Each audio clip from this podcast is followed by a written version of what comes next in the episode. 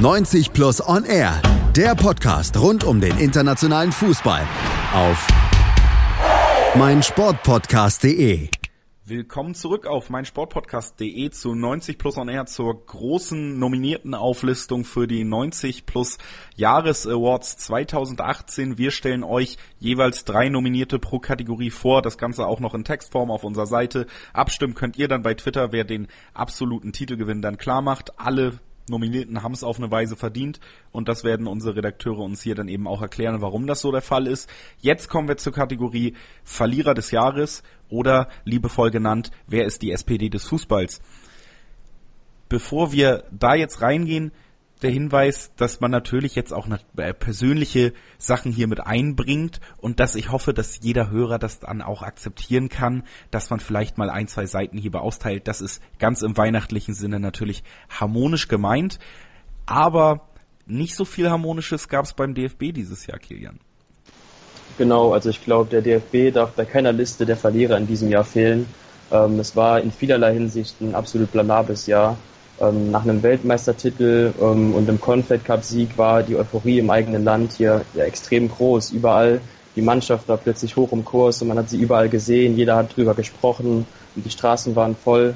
Und dann kam bei der Weltmeisterschaft, wo man so viel erreichen wollte, wo man den Titel verteidigen wollte, kam dann das Vorrunden aus in einer, wie ich finde, durchaus machbaren Gruppe. Bei allem Respekt vor Japan, Südkorea und Schweden, die es natürlich auch sehr gut gemacht haben gegen Deutschland. Ähm, ist aber auch das Ausscheiden an sich, finde ich, nicht die Schande, sondern der Umgang mit dem Ausscheiden war eigentlich dann ähm, ja der Grund, warum der DFB hier auf der Liste aufgetaucht ist. Und dann war meiner Meinung nach auch Löws Analyse im Nachhinein nicht wirklich souverän. Also es wurden eigene Fehler eingestanden und da hat aber, finde ich, meiner Meinung nach so ein bisschen ähm, gefehlt, dass irgendwie der Kurs ein bisschen geändert wurde. Das Einzige, was er gemacht hat, ist dass also jetzt die Mannschaft deutlich defensiver einstellt und deutlich weniger Risiko in den Spielen geht, was aber, wie ich finde, ähm, der falsche Ansatz war. Und ähm, da ist natürlich auch ein Fehler vom DFB gemacht worden, mit Jogi Löw vor der WM zu verlängern, weil es jetzt auch wieder Stimmen gibt, die laut werden, ähm, dass er es gar nicht mehr verdient hätte, Nationaltrainer zu sein und ähm, man das Turnier hätte abwarten sollen, ähm, bevor man ihn bis 2022 verlängert.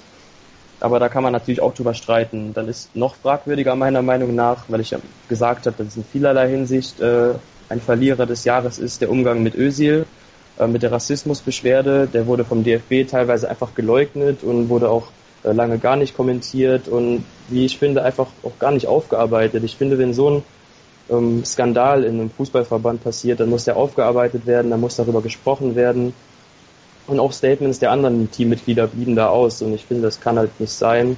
Ähm, ja, unter diesen Skandalen litt dann halt nicht nur der DFB, sondern auch einzelne Personen, wie ich schon gesagt habe, Grindel, Bierhoff, die dann ähm, sich unzureichend geäußert haben oder auch viel zu spät.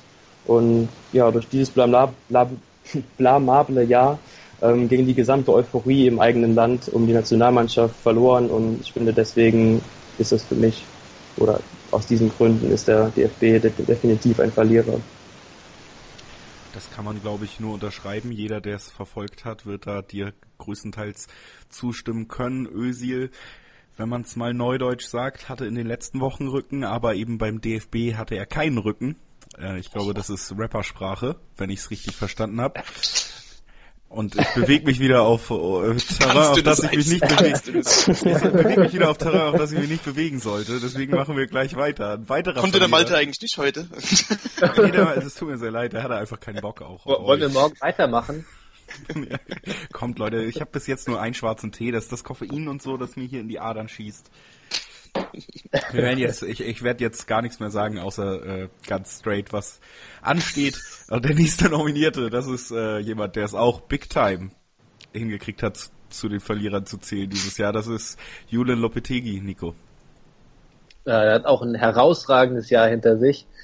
Äh, galt ja mit den Spaniern eigentlich als einer der Top-Favoriten auf den WM-Titel, neben den Franzosen und äh, eben schon angesprochen auch Deutschland hat dann auch äh, vor der WM noch schön seinen Vertrag verlängert, bis nach der EM 2020 sollte der gelten. Und ähm, dann kurz vor der WM, drei Wochen später war das nach dieser Verlängerung, beziehungsweise nachdem die Verlängerung bekannt gegeben wurde, äh, wurde auf einmal bekannt gegeben, jo, Lopetegi wird der neue Trainer bei Real Madrid nach der WM Und dann hat sich Spanien gedacht, also der spanische Verband, den hat das gar nicht gepasst, weil die sollen das angeblich wohl tatsächlich erst wenige Minuten vor dieser Verkündung erfahren haben, dass ihr Nationalcoach da den abspringen wird. Und dann haben sie ihn kurzerhand einfach mal zwei Tage vor dem Auftaktspiel entlassen. Äh, dann kam es auch, wie es kommen musste. Spanien hat äh, nicht sonderlich gut gespielt, ist dann gegen Russland im Elfmeterschießen schön rausgeflogen. Und dann war es eben nichts mit dem WM-Titel. Aber für Lopetegi kam es dann eigentlich noch besser. Der Ruf in Spanien ohnehin schon ein bisschen angekratzt. Beim spanischen Verband braucht er sich wahrscheinlich nicht mehr blicken lassen. Und dann ging es bei Real Madrid los, hatte natürlich auch jetzt nicht die allereinfachste Aufgabe. Cristiano Ronaldo gewechselt. Äh, man hat eigentlich keinen wirklich großen Namen hinzugeholt. Und dann hat man die ersten Spiele eigentlich auch richtig, richtig gut gespielt. Und äh, man konnte schon fast annehmen, dass der Abgang von Ronaldo und äh, die Hinzunahme von Lopetegi sogar vielleicht ein bisschen frischen Wind reingebracht hat. Und irgendwann war dann tatsächlich der Wurm drin. Man hat keine Punkte mehr gesammelt, man hat äh, teilweise eklatant gespielt. Und dann musste Lopetegi mit nach, äh, Ende Oktober mit 14 Zählern aus 10 Spielen gehen und hat es dann tatsächlich geschafft, innerhalb von wenigen Monaten äh, zweimal gekickt zu werden. Das muss man natürlich auch erstmal hinkriegen, zumal er ja wirklich bei zwei Top-Teams als Trainer angestellt war und äh, selber das so entschieden hat, wie es dann gekommen ist. Ja, also der wird sicherlich nicht das allerschönste Weihnachten feiern, schätze ich mal. Wenn der Juli so weitermacht, wird er auch noch zweimal gekickt heute. Ja, ich, ich hoffe, ich komme so durch. Deswegen zitiere ich jetzt einfach andere Redakteure, Nämlich unseren Redakteur Christoph Albers, der hat zu Julian Lopetegi gesagt, jemand, der solche Sneaker zu einem Anzug tritt, äh, trägt, hat das alles verdient.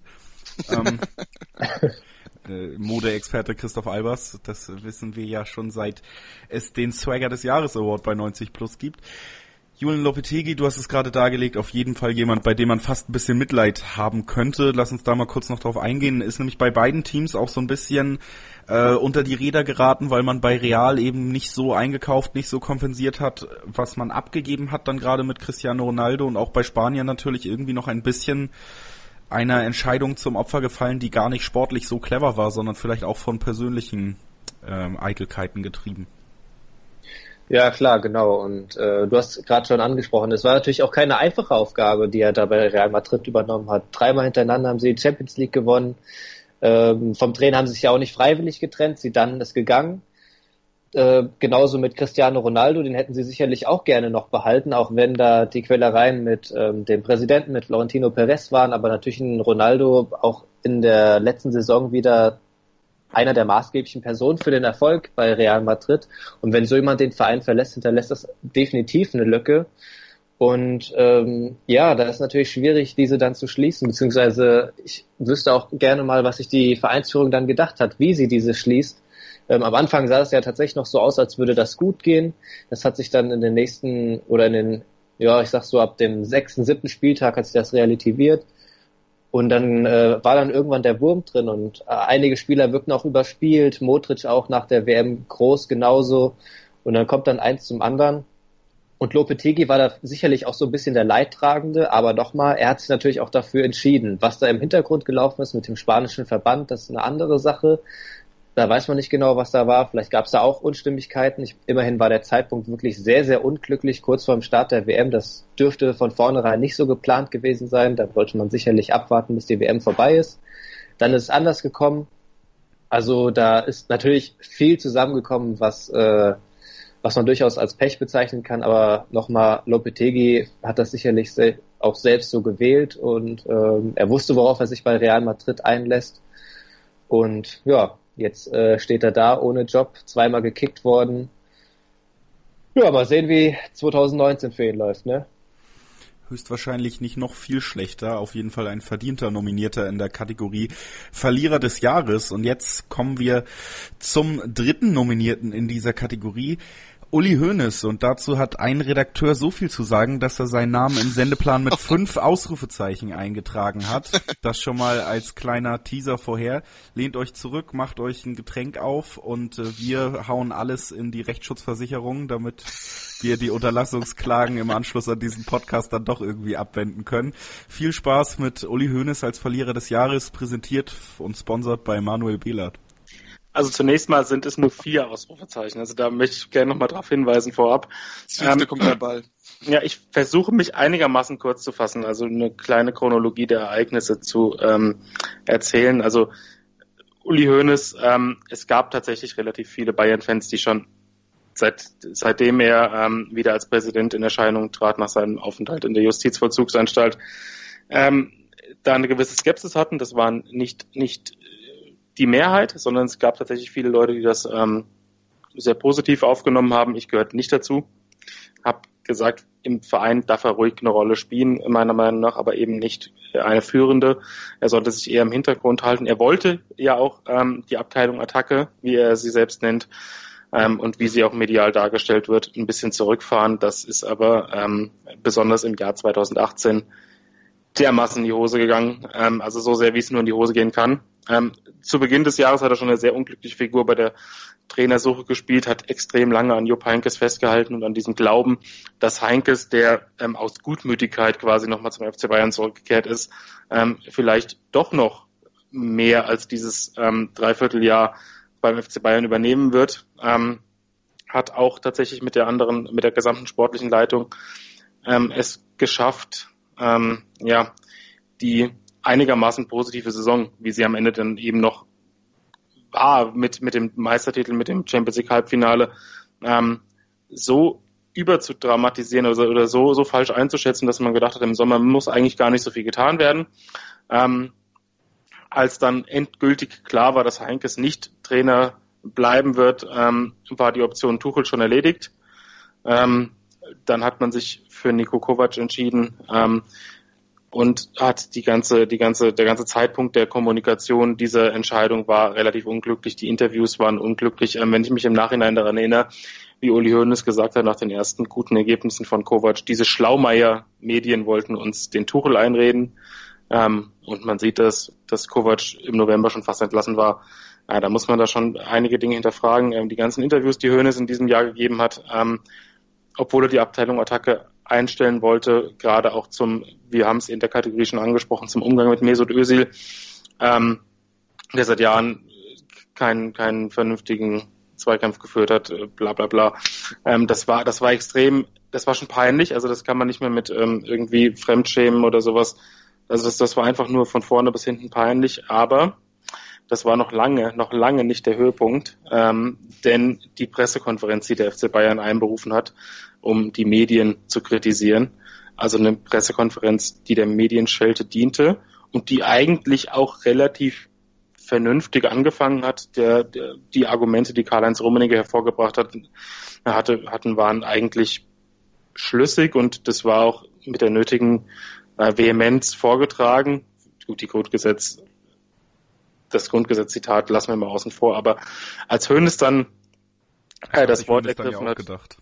Ja. Ähm, also diese Paradoxität der Ereignisse, dass man einfach tatsächlich äh, kritisiert, dass, dass die Medien die eigenen Spieler heruntermachen und kritisieren und einfach fünf Minuten später, während alle Anwesenden im Saal dieses Zitat noch vor Augen haben oder in den Ohren haben, Juan Bernat runtermacht öffentlich und sagt, er hat einen Scheißdreck gespielt und in Sevilla wäre, wäre Bayern fast nur wegen ihm rausgeflogen aus der Champions League.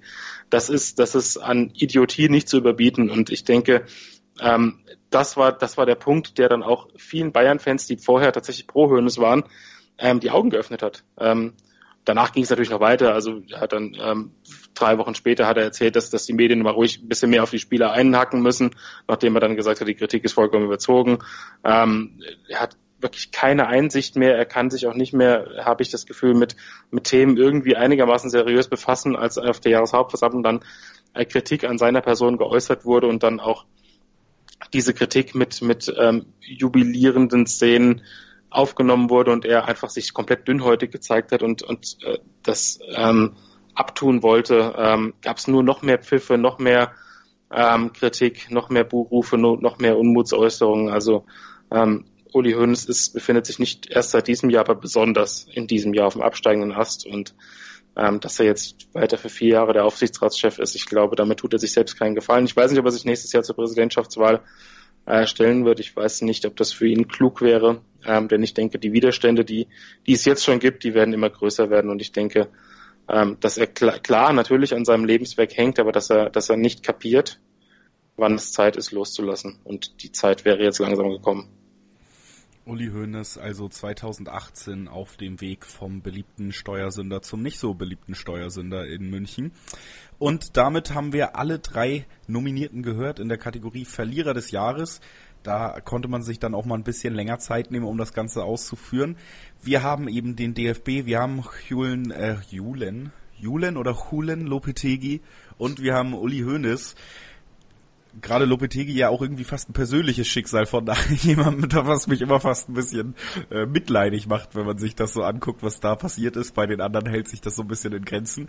Wie sieht's bei euch aus? Wir fangen in der altgewohnten Runde an. Jeder gibt seinen Tipp, seine Nominierung ab, was die Kategorie angeht. Wer ist es bei dir, Manuel? Uli Hoeneß. Dankeschön. Chris.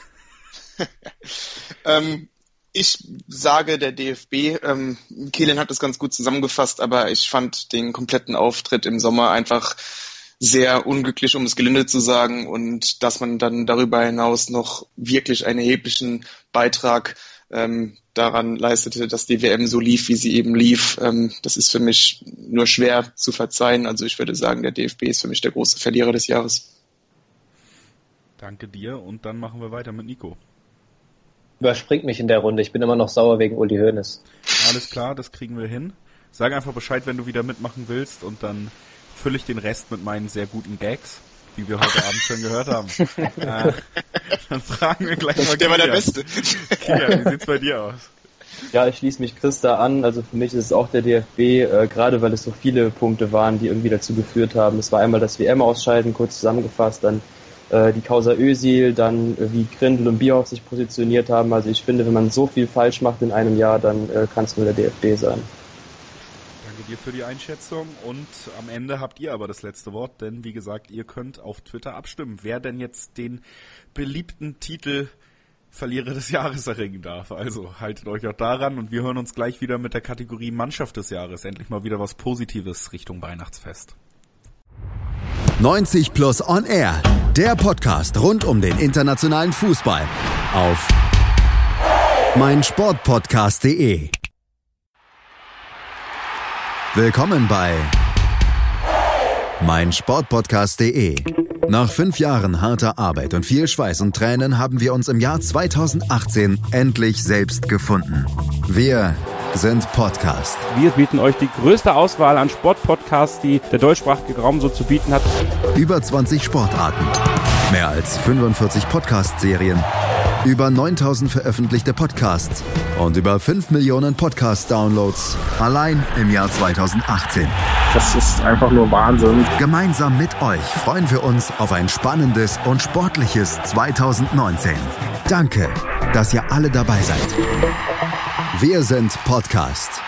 Wir sind meinsportpodcast.de.